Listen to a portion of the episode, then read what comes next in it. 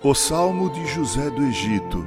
No Salmo 37, versículo 4, lemos: Agrada-te do Senhor, e ele satisfará os desejos do teu coração. Pois é, esperar em Deus é uma difícil tarefa, um grande desafio, mas uma exortação bíblica.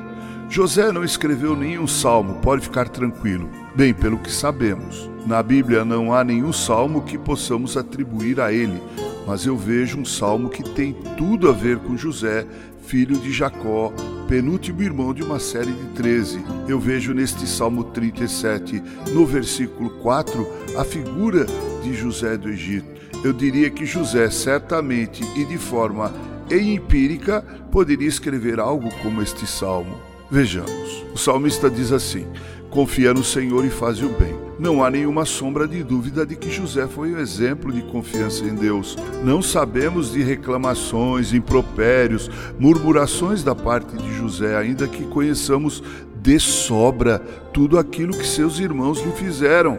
O salmista também diz: Agrada-te do Senhor. Também aqui podemos perceber o quanto José do Egito era especial. Os leitores devem se lembrar do que a mulher de Potifar fez com ele. Quando ela tentou seduzi-lo, ele disse, recusando-se a fazer isso, abre aspas, como, pois, cometeria eu tamanha maldade e pecaria contra Deus? Fecha aspas. José, como vimos, fez a opção por uma vida honrada, fincada na verdade e na justiça, fincada em Deus. Deus não desampara aqueles que o temem, aqueles que o honram, Assim aprendemos desse Salmo 37, verso 4, que Deus satisfará o coração daquele que dele se agrada. O salmista também diz: entrega o teu caminho ao Senhor. Isso é o mesmo que dizer: coloque tua vida nas mãos de Deus. José nos ensina essa lição ao constatarmos que nunca agiu por seus próprios meios. Quanto a isso, faço o leitor recordar das trágicas atitudes de Sara, mulher de Abraão, que, deixando de crer na promessa de Deus, tomou atitudes que implicam em transtornos e conflitos até hoje entre sua descendência e a descendência de sua concubina Agar. José de fato colocou sua vida nas mãos de Deus e o resultado foi extremamente recompensador. O salmista ainda diz: Descansa no Senhor e espera nele. Descansar e esperar pode parecer pusilanimidade ou mesmo resignação, mas temos que admitir que há determinadas circunstâncias nas quais não adianta murmurar, reclamar, espernear. Paulo informa que foi por causa da murmuração que o povo de Israel ficou prostrado no deserto por 40 anos você lê isso em 1 Coríntios 10, de 1 a 11.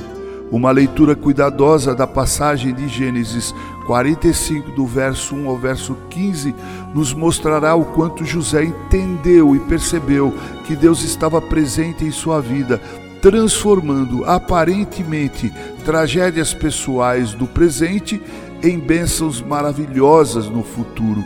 Se semearmos a fé em Deus, sempre haveremos de colher seus indispensáveis atos de misericórdia. Os verbos confiar, agradar, entregar e descansar são definidores se quisermos que nossas vidas sejam pautadas e vividas na presença de Deus.